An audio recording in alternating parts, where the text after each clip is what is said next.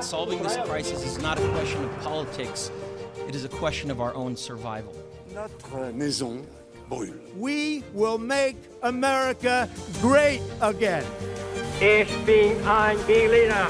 J'ai décidé de ne pas être candidat à l'élection présidentielle. Merci beaucoup, I love you. Mais Paris, libéré. Et je crois qu'avec l'aide de Dieu, ensemble, nous réussirons. Bonsoir à tous et à tous, très très heureux de vous retrouver sur RCJ pour un nouvel épisode de Histoire d'un discours. Bonjour Sacha, comment vas-tu ce soir? Salut Maxime, je vais très bien, bonjour à tous. Alors habituellement nous avons l'habitude d'échanger sur un discours d'un homme ou d'une femme politique, mais pour cette dernière émission de l'année 2023, nous voulions changer un peu la vision et discuter avec l'avocate et chroniqueuse Sarah Sadman sur les prises de parole d'une avocate en temps de plaidoirie et en temps médiatique. Bonsoir Sarah, comment allez-vous ce soir? Bonsoir à vous, merci beaucoup de me recevoir. Et écoutez, tout va bien, j'espère que vous aussi. Très bien, super. Sacha, je te laisse la main pour faire un petit peu la biographie de, de, de Sarah, pour expliquer un petit peu à nos auditeurs, auditrices, le contexte de, de cette interview. Alors, il y a comme ça quelques avocats qui arrivent à sortir du lot. Alors, Maxime, euh, si je te dis par exemple l'affaire d'Outreau, tu me réponds quoi? Dupont-Moretti. Alors, si je te dis par exemple procès de Bobigny, tu me réponds? Gisèle Halimi. Si je te dis euh, Charlie Hebdo. Richard Malka. Et si je te dis affaire contre Tesla ou affaire contre Orpea, tu me réponds Sarah Salman. Et ben voilà, voilà ce qu'est Sarah Salman. Sarah Salman, c'est une jeune avocate diplômée en 2018 en droit de la famille et droit pénal de la famille, qui devient rapidement euh, une figure, une figure du barreau. Alors, mais euh, la question que je me suis posée, c'est comment, comment on devient la médiatisée Sarah Salman? Alors d'abord, euh, j'ai l'impression qu'on apprend. Euh, vous commencez chez le célèbre euh, avocat euh, Olivier Pardo. vous collaborez aussi avec Patrick Glugman.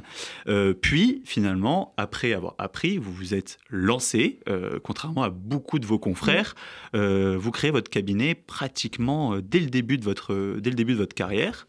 Et ensuite, dès qu'on a fait tout ça, qu'est-ce qu'on fait? Ben, On se fait voir. Et on ne peut pas parler de vous sans évoquer vos passages dans des dans des grandes émissions comme Les Grandes Gueules ou sur le plateau de TPMP. Et c'est d'ailleurs avec la radio et la télé euh, que vous êtes euh, l'avocate médiatisée que vous êtes aujourd'hui. Et vous avez aussi, euh, par ailleurs, publié un livre, Se protéger, c'est gagner, aux éditions Robert Laffont, ce qui profite également à, votre, à votre notoriété on le voit, je viens de faire votre bio, j'ai essayé d'être concis. vous êtes allé très vite, euh, j'aimerais bien savoir aujourd'hui, euh, en première question, un petit peu c'est quoi votre motivation, c'est quoi, pourquoi vous êtes allé euh, aussi vite, parce que c'est pas commun quand on regarde vos confrères de créer, enfin de, de, de prendre son indépendance, on va dire, des grands cabinets aussi rapidement. Alors, je vous remercie tout d'abord pour cette biographie euh, très élogieuse. Je ne sais pas si je mérite d'être placée à côté de ces brillants confrères. Euh, je savais quand je me suis lancée, quand j'ai fait ce stage chez mon confrère euh, Olivier Pardo, pour qui j'ai une immense admiration, je savais que j'allais pas tenir en étant collaboratrice, que je ne supporterais pas le lien de subordination parce que ce n'était pas dans ma personnalité. Et ça a été, je crois, le seul à me dire lance-toi. Sauf que j'ai pas osé. Je me suis dit, je prends une collaboration. J'ai fait trois mois chez Patrick Klugman, euh, qui a été très très bien aussi, mais je pouvais pas obéir. Voilà, c'est quelque chose, je ne pouvais pas. Et tout le monde me disait, euh, ténor du barreau compris, ne te lance pas, c'est trop risqué. Euh, tu peux pas arriver avec pas de trésorerie, rien, et dire je posais ma plaque et ça va marcher. Je l'ai fait quand même, j'ai beaucoup galéré, j'ai rappelé Pré Barreau qui est une prépa privée et je leur ai dit est-ce que vous pourriez m'embaucher pour corriger des copies? Parce que de toute façon, je ne peux pas finir le mois. Donc, euh, j'ai corrigé à peu près 600 copies par mois pendant, euh, pendant longtemps, mais je l'avais fait beaucoup quand j'étais étudiante, donc finalement c'était une continuité. Et au début, on va pas se mentir, j'avais une domiciliation à 250 euros chez un confrère, euh, j'avais pas de dossier, je distribuais ma carte absolument partout, euh, ça marchait pas et les gens me disaient bah écoute reprends une collab parce que si c'est pour vivoter comme ça dans 30 mètres carrés, euh, ça sert à rien quoi.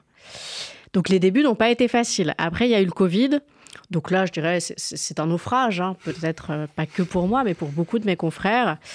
Euh, et j'ai euh, j'ai publié mon premier livre en 2021 parce que vous avez dit que j'avais écrit un livre, mais en fait, c'est mon deuxième. Bon, ouais. Et euh, quand j'étais étudiante, j'avais été voir le bâtonnier Olivier Cousier et je lui avais dit est-ce qu'on pourrait faire un livre ensemble?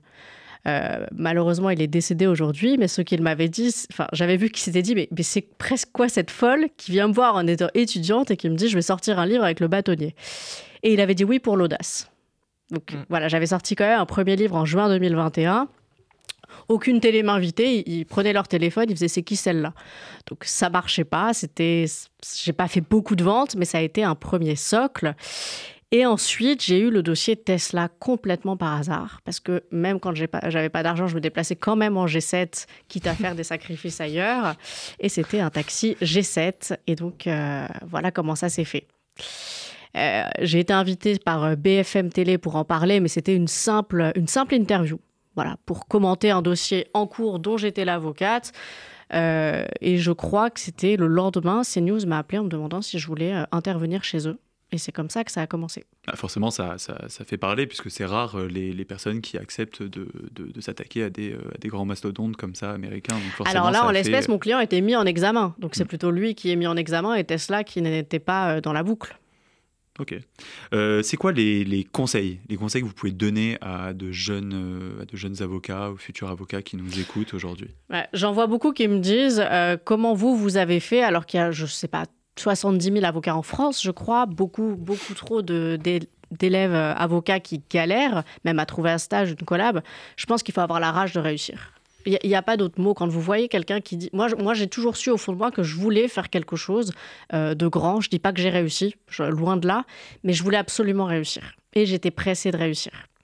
Donc je pense qu'il faut croire en soi. Euh, si on ne croit pas en soi, on n'y arrive pas. Et je crois tellement que je vais faire quelque chose euh, que je finis par y arriver. Quand j'avais dit je sortirais un second livre et je ferais une promo, les gens me disaient mais elle est dingue. Et non mais parce que c'est toujours, en fait c'est toujours ce truc-là, c'est-à-dire que je lance un truc, les gens se disent non mais elle va pas faire ça. Bah si elle va le faire. Et ça a été un peu euh, pour Orpea, ça a été la même chose. Ça a été exactement la même chose qui s'est passée. En fait, le conseil, c'est euh, il faut oser, quoi. Il faut oser. Il faut Ah mais c'est euh, c'est l'audace, le culot. ouais. Euh, l'audace et le culot, c'est-à-dire que il y a certains, quand on vous ferme la porte, rentrez par la fenêtre. Mais qu'est-ce que vous avez à perdre? Il y a des gens qui me disent j'ose pas, mais, mais ça c'est quelque chose qui est inaudible. On peut pas ne pas oser, que ce soit devant un juge, à la télé. Alors après, faut, faut s'adapter aussi. Mais qu'est-ce qu'on a à perdre? Ouais, c'est absolument rien. Non, mais si jamais je m'étais mise à mon compte et que ça n'avait pas marché, bah, je reprenais une collab derrière. Ou au pire, je devenais juriste dans un truc qui me plaît pas temporairement. Ouais, bien sûr.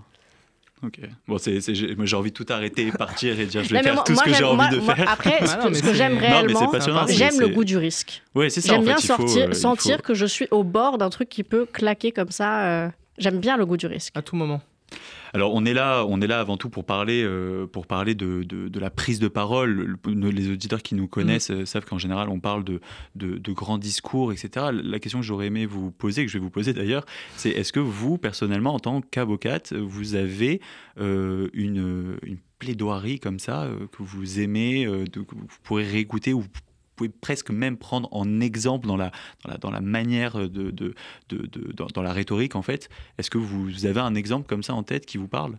Je n'ai pas d'exemple en tant que tel, mais j'ai un confrère euh, qui est Olivier Pardo. Et c'est vrai que quand j'étais stagiaire et que j'écoutais ses plaidoiries, je me disais, ça met presque la chair de poule. Et je comprends, euh, je suis convaincue à la fin. Voilà, donc euh, c'est plus euh, lui que j'ai en exemple. Après, de grandes plaidoiries, on peut citer bien sûr Robert Badinter, Gisèle Halimi, mais ce sont des réponses presque trop classiques. Et tout le monde les prend en exemple. Et quand on voit des confrères comme eux, euh, évidemment, on se dit, euh, je suis toute petite à côté. Mais après, ça, ça, ça va être aussi votre cas dans les, dans les prochaines audiences qui, qui vont arriver. En tout cas, on vous le souhaite. Vous, votre, votre stratégie, comment vous préparez euh, Est-ce que vous avez une stratégie pour préparer une plaidoirie percutante avant une audience Comment, comment Parce que comme un homme politique, par exemple, vous écrivez tout et euh, vous essayez d'apprendre, ou est-ce que vous gérez un petit peu au feeling? Ah non, moi, j'écris absolument pas tout. Après, il y a deux choses différentes. Il y a par exemple ce qu'on appelle la comparution immédiate. Mm. Là, vous arrivez, vous avez le dossier. euh, je parle pour ceux qui sont commis d'office, mais il y en Mm. a beaucoup et je l'ai été aussi. Vous avez le dossier dans les mains, vous en avez cinq. Euh, clairement, il y a une grande part, non pas d'improvisation, mais là, il faut aller à l'essentiel. Vous n'avez pas le temps de tout maîtriser. Et il y a une audience qui est préparée, où vous avez la date longtemps à l'avance, auquel cas, la première chose à faire, c'est que vous pouvez avoir l'air d'avoir euh, d'être à l'arrache. Vous ça, on peut avoir ce genre-là, mais il faut tout connaître parfaitement. On ne peut pas arriver à une audience et ne pas connaître parfaitement son dossier. C'est-à-dire que le rappel des faits, le magistrat va le rappeler, vous devez tout connaître par cœur. Donc ça, moi, je ne rédige pas tout. Je mets, en général, j'ai une feuille et j'ai mes points principaux, mes axes principaux, une ligne directrice, mais je sais où je vais. Voilà. Et est-ce que, par exemple, avant de prendre la parole sur un dossier euh, médiatique, est-ce que vous vous, vous entraînez peut-être avec un coach pour bien respirer, euh, bien euh, déglutir, euh, faire les- la pause au bon moment euh, sur, sur- sur la prise de parole? Est-ce que vous avez des, des tips ou c'est vraiment... euh, Talent. Non, c'est pas un talent, mais euh, je, je me prépare pas. En tout cas, j'ai pas de prépar... je me prépare pas à l'avance. D'accord. Ça veut dire que plus je me prépare, en général, moins c'est spontané et plus ça tombe à côté. Ok. Ah, c'est intéressant. Ouais, mais c'est vrai, c'est vrai, parce qu'il y en a beaucoup qui peuvent se préparer, mais... euh, parce qu'après, vous, vous avez aussi... Ah, mais ça fait une récitation. Oui. C'est-à-dire que la plaidoirie n'est pas une récitation ni un cours de droit qu'on apprend par cœur. Euh, donc si, si vous arrivez que vous récitez, euh, vous allez oublier quelque chose et là vous allez dire ça y est, c'est la panique. Ça, ça marche pour un concours de plaidoirie. Oui, faut- là, effectivement, il faut tout apprendre par cœur.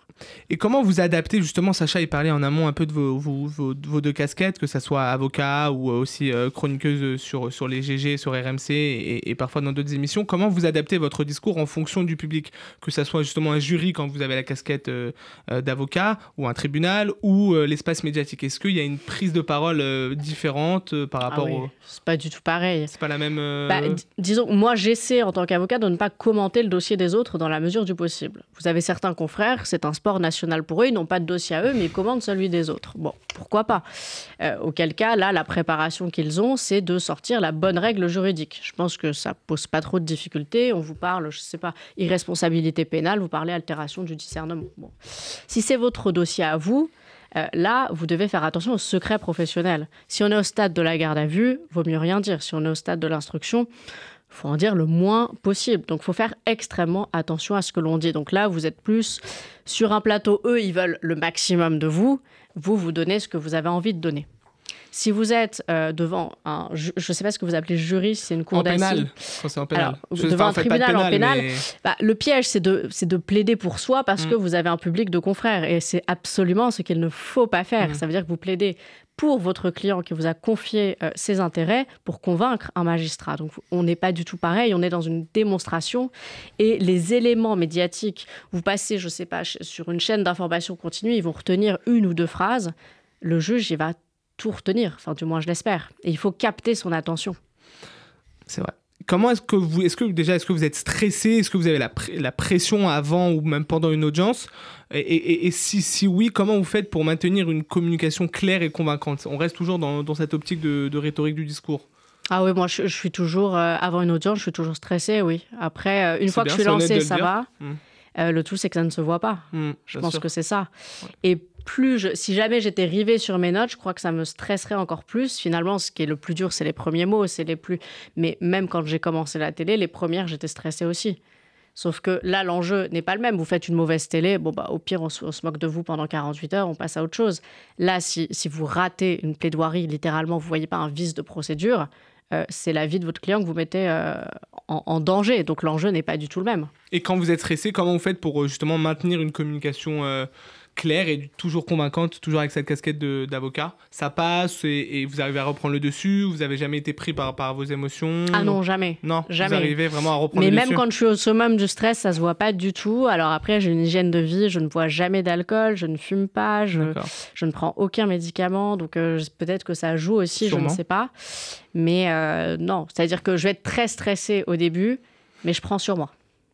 Et euh, toujours sur cette, sur cette double casquette, est-ce que vous avez des conseils un peu spécifiques pour, euh, pour capter l'attention de l'audience et maintenir un, un- un intérêt euh, tout au long, soit de votre plaidoyer, soit de votre chronique, soit de vos interventions Euh, Alors au tribunal, je ne sais pas si je vais donner de bons conseils, je ne sais pas si je recommanderais aux gens de faire comme moi, parce que jusque-là c'est passé, mais je pourrais aussi me faire sortir de la salle. et C'est-à-dire, vous faites quoi? Ah bah parfois, je vois le juge qui regarde ses notes, j'ai écouté, on reprendra quand ça vous intéressera. hein, Ah, donc moi. vous le piquez un peu au vif, Ah oui, quoi. oui, j'y vais. Ouais, Non, mais pour les réveiller, parce Ouais. qu'il y en a, j'ai l'impression que ça ne les intéresse pas. Ouais. Donc je dis, moi, je fais l'effort de me déplacer, je me suis levé tôt ce matin, ça vous intéresse pas, on passe à autre chose. Et, et, ah, et ça ah oui, tout de suite. Et ça, ça peut pas être à double tranchant. Si. euh, ouais. Si. Et alors, comment, comment on Bah, Jusque-là, c'est passé. C'est passé Ils le prennent un peu à la, à la rigolade. Enfin, pas la rigolade, mais ça les pique Ah, et. Ça les fait rire. Ça les fait rire. D'accord, bon, ça c'est bien. Et sur le. Mais je vois à peu près quel juge j'ai en face. Oui, voilà, oui, c'est ça. C'est-à-dire qu'il y en a où pas... je vais pas le faire. euh, Mais ils savent aussi qui ils ont en face, Ouais. envie de dire, Oui. parce que je pense que pas n'importe. Non, non, ils savent, ils savent. Voilà, un, oui franc, ça. un oui franc et massif, là. Oui, tout à Oui, fait. voilà, c'est ça. Donc, ils savent. Ils Et- savent, mais généralement, euh, pour moi, la justice doit être impartiale. Mais quand je sens, et ça m'est déjà arrivé à l'instruction d'avoir, de sentir, je dis pas que c'est une réalité, mais c'est un ressenti, une hostilité manifeste euh, d'une juge d'instruction, dans ce cas-là, je vais mettre un autre confrère. D'accord. Bah, et ça, vous le. Oui. Mais comment on le justifie, ça? On ne le justifie pas, je mets une codésignation. D'accord. Ok. tout simplement. Mais ça, c'est un ressenti. Et je vais me dire, dans l'intérêt du, du client, c'est peut-être pas, pas le mieux. Après, il y en a qui vont me dire, mais est-ce qu'ils ont raison de le dire? Je J'en suis pas certaine non plus. Je vous suis sur les réseaux, j'adore. Oui. Je ne sais pas s'ils ont. Ils ne le disent c'est pas, devant tout le monde, hein, quand oui, même. oui, oui, oui, c'est pas. Euh, mais est-ce que ça changera quelque chose au sens de la décision? J'en suis pas certaine. C'est vrai. Et donc, et toujours dans cette approche un peu euh, euh, médiatique, comment vous faites pour essayer de capter, euh, d'essayer de capter l'attention euh, Est-ce que c'est des, c'est des prises de parole qui sont un petit peu à contre-courant Voilà, toujours dans cette. Dans l'espace médiatique, la télé Oui. la radio, Ouais. Bah, je dirais que moi, je suis au- avant, j'étais sur CNews. Donc là, c'était des plateaux d'une heure et demie. C'est une chaîne d'information en continu. Là, aux grandes gueules, c'est 3 heures, c'est 9 heures midi. Vous avez des sujets à l'avance. Pour la plupart, parfois, vous ne les avez pas. Alors, quand, j'ai les sujets à l'avance, bah, j'ai préparé. En général, il n'y a pas de coup d'éclat. En revanche, quand euh, j'ai le sujet juste comme ça, la spontanéité prend parfois le dessus. Mais alors, ça sous-entend que si vous avez le sujet à l'avance, vous, vous vous restreignez un petit peu dans vos prises de parole? Ah bah, il y a moins de spontanéité parce que je l'ai préparé. Oui, Je sais ce que je vais dire. oui. Alors que si j'ai le sujet à 8h55 pour 9h, ah bah, ça vient comme ça vient. Alors après, euh, je peux comprendre que ça déplaise, mais je suis radicalement euh, attachée à la liberté d'expression. Ah bah, Et je pense qu'il faut hein. accepter d'être choqué. Moi, moi, il y a des gens, je trouve, qui, qui tiennent des propos, mais, mais lamentables. Et je suis bien contente qu'ils aient la liberté de le dire. Et je pense qu'il faut encore accepter Ouais, d'être après, choqué. c'est dur de tout accepter aussi. Bah, pour moi, j'ai jamais, j'ai jamais été convoquée devant la 17e pour Oui, diffamation mais- ou pour injure. Mais après, ce que vous vous dites comparé à ce que, ce que certains hommes ou femmes politiques euh, peuvent dire, c'est pas, c'est pas tout à fait la même chose. Sauf que moi, je ne fais pas de politique Oui. et que je ne- je n'engage que moi. Oui, c'est vrai, c'est vrai. Derrière, il n'y a pas des électeurs, il n'y a pas de. y a pas de- Personne n'a voté pour moi. Oui, oui, c'est vrai. Pour le moment, peut-être. Euh, non, non, non, euh, ça, Ouais. c'est pas du tout pour moi. C'est vrai Ah non. on, on met, on met dans la boîte comme du Moretti Oui. et, Oui. dans 10 On ans, euh, on verra nos têtes et on verra que Sarah Salman est est ministre de la Justice. Comment vous choisissez le ton euh, de vos discours en fonction des, des enjeux qui qui peut avoir dans un dossier par exemple euh, voilà Orpea vous êtes vraiment dans l'offensive il y a peut-être des dossiers où c'est plus euh, c'est peut-être un peu moins dans l'offensive euh, plus dans, dans Mm. l'émotionnel comment comment vous gérez ça? Est-ce que Euh, je crois pas que l'émotion doive prendre le dessus, mais Ouais. par exemple, quand vous êtes partie civile, vous plaidez pas du tout la même chose que quand Oui. vous êtes prévenu. Euh, ou alors, par exemple, la personne avoue les faits et vous, vous cherchez juste à limiter la casse Mm. en limitant la peine. Auquel cas, là, euh, vous faites pas profil bas, mais vous, vous essayez d'obtenir la peine la plus clémente possible. Orpea, j'ai pas de scrupules particuliers, donc Mm. eux, c'est l'offensive. Il n'y a pas de débat possible. et c'en est où d'ailleurs cette affaire Orpea J'attends toujours qu'ils me donnent le nom d'un avocat. S'ils nous entendent, moi, Ah, voilà. j'attends toujours. Mais euh, ça suit son cours. La procureure euh, de Nanterre est extrêmement réactive. Donc ça, on peut, on peut remercier le parquet de Nanterre. Donc après, la justice est lente parce que euh, surchargée. C'est vrai, Mm. mais ils ont été très réactifs. Ils ont ouvert des enquêtes pour l'intégralité des plaintes, donc très réactifs. Bah, c'est bien, heureusement, au regard du scandale. Quelle importance euh, accordez-vous à, la communication, euh, ce qu'on appelle la communication non verbale lors de, de vos audiences? Voilà, la posture, la façon de vous présenter. Est-ce que ça, ça a une importance ou ça peut être décisif Par exemple, vous parliez tout à l'heure du juge qui regarde ses notes. Bah, c'est une communication non verbale, ça, peut, ça, ça, ça vous irrite, mais est-ce que vous, vous faites attention à ça aussi euh, en tant qu'avocat Je fais attention, mais je crois que la robe d'avocat protège aussi Oui. parce que vous avez l'impression, enfin c'est même pas une impression, vous enfilez quelque chose qui fait que vous sortez un peu de votre vie de tous les jours et on voit beaucoup moins. Dire que les gens, moi j'ai pas ce problème, mais il y a des gens qui ont des plaques euh, quand ils stressent, bah, avec la robe ça ne se voit plus. Donc euh, moi je fais attention, je regarde pas mon téléphone de la même manière que quand je suis en télé ou en radio, je ne regarde pas mon téléphone, contrairement à d'autres. euh, euh, j'ai pas de noms qui me viennent, mais qui sont tout le temps sur leur Mm. téléphone quand ils sont à la télé. Donc oui, je fais attention parce que je considère que c'est c'est aussi le respect. Quand vous êtes face à des téléspectateurs ou des auditeurs, vous ne devez pas regarder votre téléphone. Bah, en audience, c'est pareil. Donc euh, oui, je fais quand même assez attention. C'est un élément que vous prenez en compte. Est-ce que vous avez des conseils, euh, ça reprend un petit peu la question de Sacha, pour les, pour les jeunes avocats ou les moins jeunes qui cherchent à améliorer un peu leur, euh, leur prise de parole, leurs compétences justement, Euh, voilà, est-ce qu'il y a des formations? Est-ce qu'il y a des exercices de respiration, de musculation? Est-ce que, Je sais que ça existe. Alors après, je vais quand même rajouter, ajouter pardon, que tous les avocats ne plaident pas. Oui, On a vrai. tendance à dire que, euh, moi, il y a des gens qui me disent, mais t'es à la télé, c'est que tu plaides pas. Mais je pourrais aussi ne jamais plaider Mm. et faire du conseil et euh, faire du M&A chez White Case. Enfin, je dis n'importe quel euh, cabinet. Mm. Dans je pourrais être dans un cabinet anglo-saxon et ne jamais plaider de ma vie. Je pourrais faire du droit fiscal et ne pas plaider. Donc, tous les avocats ne plaident pas. Et dans l'imaginaire collectif, on croit que euh, plaidoirie égale avocat, mais réciproquement. Donc, euh, pour répondre à votre question, oui, il existe des formations, mais on peut aussi être avocat sans savoir parler en public. Oui, Enfin, oui. mais J'ai- il j'ai- existe- Mais pour vous, vous- vous répondre, oui, il existe des formations. Je pense qu'on ne part pas tous avec. euh, je, je sais que je connais des gens, vous, leur- vous leur faites faire euh, une télé, ils sont extrêmement angoissés. Oui, bah, bien sûr. Ah, bah, c'est évident. À juste titre, ça peut Ah, être. mais bien ça sûr. être, Bah, euh, vous parlez tout à l'heure de, votre premier té- de vos premières télés. Nous, quand on a fait nos premières émissions de radio, c'est aussi très stressant. Euh, Il y a des caméras, des lumières, on peut avoir le souffle coupé, c'est c'est- c'est pas facile. Et justement, c'est là où on voit qu'il y en a qui stressent à géométrie variable. Vous en avez qui vont comme ça, Mm. et d'autres qui stressent beaucoup moins. Donc je pense qu'on part pas tous euh, au même niveau pour la prise de parole en public. En termes d'agenda, comment vous faites pour gérer Non, mais parce que c'est vrai, c'est- c'est c'est une question qu'on peut se poser. J'ai des amis qui sont avocats, j'ai l'impression qu'ils sont débordés. euh, euh, Enfin, ils ont, ils ont- ils ont- j'ai l'impression qu'ils n'ont pas une minute pour respirer. Et, euh, et, et nous, de, de l'autre côté, on arrive à vous voir, vous qui êtes donc sur les plateaux et, et en même temps dans votre vie donc d'avocate. Comment vous arrivez à gérer ça? C'est compliqué. Je crois que c'est la question que j'ai le plus.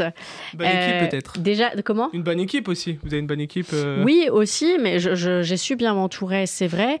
Mais je pense, je, déjà, je suis pas collaboratrice. Moi, si j'ai pas envie, enfin, je travaille pas pour quelqu'un. Si j'ai pas envie de venir demain, si j'ai pas d'audience, bah, dans le fond, je viens pas demain. Si j'ai envie de travailler tout le dimanche, je le fais. Donc, c'est la liberté totale de m'organiser sous réserve des audiences. Et l'organisation, je dirais, est assez euh, simple parce que les grandes gueules vous donnent votre planning un mois à l'avance. Mm. Vous donnez vos dates, on vous donne vos dates. Donc ça, déjà, euh, c'est facile, c'est une fois par semaine. Vous savez, il n'y a pas de surprise. C'est pas comme d'autres émissions où on vous appelle à 13h pour venir à 14h. Voilà, donc c'est quand même au niveau de la télé, je fais comme ça. Les réseaux sociaux, en général, je vais m'en occuper euh, vers 23h minuit. Je vais prendre une heure, je vais faire ça. Et tout le reste, euh, je travaille. Ah, et il y a aussi les livres. Ça, c'est ce qui prend le plus de temps. Donc ça, c'est un travail plus long, en fait, les livres aussi. Ah oui, mais là, c'est. Mais vous avez peut-être des pressions, enfin pas des pressions, mais des, des attentes des, des éditeurs qui veulent que ça sorte à une Euh, certaine période. alors, le premier, c'est moi qui avais des attentes, vu que personne voulait de moi. Donc, euh, c'était un peu différent. Qu'est-ce qu'il y a J'adore ces, ces caches, c'est bien. Non, mais c'est bien, c'est bien. Je quémandais, hein, je Ouais, ouais. quémandais, et puis je quémandais tellement fort que ça marchait pas. Donc, je lui ai demandé au bâtonnier euh, Ouais, de l'époque de, de co-signer avec moi pour que ça passe. ça passe. Sinon, ça, bah, sinon, ça passait pas, hein, disons les choses. Euh, le deuxième, j'avais plus ce problème-là. Ouais. C'est-à-dire que c'est moi qui fais la tournée des éditeurs et à la fin, je dis, euh, bah voilà, je vais rester avec le même. Oui. Et le troisième livre, je sais que j'aurais pas de. Après, après on ne sait jamais, j'aurais pas de difficulté à me faire éditer a priori. vous avez un projet de troisième livre? Ah oui, bien sûr. Ah ouais C'est un tous les deux ans. Ah, tous les deux ans Ouais. D'accord, et c'est quoi le thème Ah Vous bah avez- ça, vous verrez. Ah, on peut pas, on peut je pas vous une- l'enverrai. Pas Mais, mais, une- mais une c'est très long et puis il faut, faut voir les attentes des gens. Et puis pour moi, l'idée, c'est de tout, de faire un maillage. C'est-à-dire que je prends mes réseaux sociaux, je vois quelles sont les attentes Oui, des les gens. attentes, ouais. Euh, dans la rue, je vois les attentes des gens. Donc, il faut voir aussi ce qui plaît ou ce qui ne plaît pas. Et avoir, je crois, ça c'est peut-être un conseil que je peux donner, avoir conscience que tout peut s'arrêter demain. Waouh. Vraiment. Ouais, c'est vrai. Bah, surtout, oui, oui, non, mais c'est. Parce que je vois trop de gens qui, qui font, euh, je sais pas, trois télés, qui, qui, ça y est, se disent c'est bon, j'ai réussi. Non, vous avez rien réussi du tout, en fait. Oui, non, mais surtout que la télé, c'est. C'est C'est très éphémère. Oui, c'est mais bien très... sûr, c'est. On passe vite à autre chose en fait. Bah, bien on sûr. voit bien sur les buzz, euh, les buzz, on a l'impression que ça, ça va faire toute une carrière et en fait au final, on- du jour au lendemain, on peut complètement avoir Ah, oublié mais qui une parle, histoire qui qui parle encore des drames qu'on a eu il y a deux ans euh, Il y a deux ans, n'importe quoi, il y a deux semaines ou il y a trois semaines. Qui Non, non, parle mais non, Bah non, attends, Ah non, mais, là, c'est une culture du zapping qui est Culture sûr. du, du buzz, du zapping, du clash qui est tellement forte que une actualité en chasse une autre. Ouais, Et ça. maintenant, le gouvernement actuel, non pas j'ai aucune acrimonie envers eux, ni aucune bienveillance particulière, enfin je suis neutre, euh, nous montre que l'on peut absolument tout faire et se retrouver ministre. Donc il n'y a plus de limite, si vous voulez. Est-ce que vous pensez qu'aujourd'hui, les, les- les réseaux sociaux, on, on pose souvent cette question euh, sur, euh, sur la nouvelle façon de communiquer euh, avec justement les réseaux sociaux? Alors vous, vous êtes un bon exemple parce que c'est pas que les réseaux sociaux, il y a aussi la télé, la radio. Vous, moi je suis convaincu que vous vous servez de ces outils-là aussi parce que ça fait partie de votre métier en fait. Vous, vous- vous- je pense que vous envisagez votre métier comme ça euh, entre la partie publique, euh, médiatisée qui, euh, qui vous permet bah, justement d'être euh, Sarah Salman, la personne médiatisée qu'on a, qu'on a, qu'on a définie en début d'émission. Et de l'autre côté, vous avez la, la personne ab- absolument pro et, et, et, et avocate. Est-ce que, est-ce que vous, vous avez un avis là-dessus? Est-ce que vous avez un avis sur des personnes qui sont complètement réfractaires aux réseaux sociaux Est-ce que vous pensez que les réseaux sociaux ont complètement modifié la façon de faire votre métier Euh, est-ce Ou que, au contraire compléter. ou, ouais, ou compléter Vous Alors, nous parliez des réseaux c'est complété sociaux. pour vous, mais Bah, des Ouais. gens qui sont réfractaires, oui, euh, c'est c'est pas une surprise. hein. J'ai des poursuites devant le Conseil de l'ordre, ça, ça a été révélé. Donc, euh, oui, il y a des gens qui sont réfractaires, des confrères, euh, pour, euh, qui estiment que la parole publique devrait être plus modérée, devrait être. Oui, il y a des gens qui sont réfractaires. Moi, je crois qu'il faut vivre avec son temps. Euh, après, est-ce que ça aide? Votre question, c'était est-ce que ça aide ou est-ce que ça aide pas? C'est à pile ou face. hein. Franchement, je ne suis pas sûre que ça. On peut complètement s'en passer, comme on peut faire avec. Mais euh, dans dix ans, je suis convaincue que ce sera une américanisation de la société où aux États-Unis, vous voyez des affiches partout, euh, les Ouais, réseaux ça, sociaux en partout. fait, les- Ah, c'est ce qui se passe. Ouais, c'est ça. Mais en fait, on le voit de plus en plus. Il y a de plus en plus d'avocats qui font du conseil en ligne, qui donnent des, euh, qui donnent en fait, bah, qui font tout simplement, oui, du, du coup, qui donnent des, des tips en fait sur les sur les réseaux sociaux. Et je sais qu'il y y a une il y a une très grande peur de de, de cette cette nouvelle façon de, de voir le métier. Euh, et c'est vrai que voilà, c'est des sujets qui peuvent être passionnants sur l'avenir en tout cas du métier, tout, de l'américanisation Oui, du mais, métier. Mais si, vous, si on regarde, parce que j'ai déjà eu ce débat avec euh, le. Conseil de l'ordre ou d'autres, c'est pas que moi qui fais ça. Ça veut dire que vous avez énormément de confrères qui ont quoi Qui plafonnent à 2000 abonnés, qui rêveraient peut-être d'en avoir beaucoup plus, mais qui n'y arrivent pas. Donc en fait, ce qu'on voit, c'est que c'est comme pour tout. Vous prenez, euh, je sais pas, euh, 100 femmes qui veulent être actrices. Il y en aura peut-être une qui le sera. Bah là, vous- chez les avocats, vous en avez beaucoup qui rêveraient d'y arriver et qui n'y arrivent pas. Y compris sur les réseaux sociaux. Ouais, bien sûr. Merci beaucoup Sarah pour l'ensemble de, de vos réponses. Merci Sacha Merci euh, à vous. pour avoir co-animé avec moi l'émission. On vous retrouve donc dans toutes les bonnes librairies de France pour euh, acheter votre dernier livre Se protéger, c'est gagner, l'indispensable manuel de self-défense et survie juridique aux éditions Robert Laffont. Également du coup sur vos réseaux sociaux. Donc on a dit Twitter, Instagram, TikTok, LinkedIn, LinkedIn, oui. LinkedIn et pas Facebook. Facebook c'est un Et peu démodé. ou pas Oui aussi. Ah voilà. Ouais. Facebook, euh, c'est un Non, mais c'est plus trop la cible. Rendez-vous désormais sur nos réseaux sociaux, sur Twitter et Instagram, histoire d'un discours pour retrouver l'intégralité de ces échanges et de nouvelles vidéos explicatives. On compte sur vous pour diffuser le plus possible avec le hashtag HDD. Merci à vous les auditeurs de nous suivre et comme dirait Valérie Giscard d'Estaing, Au revoir.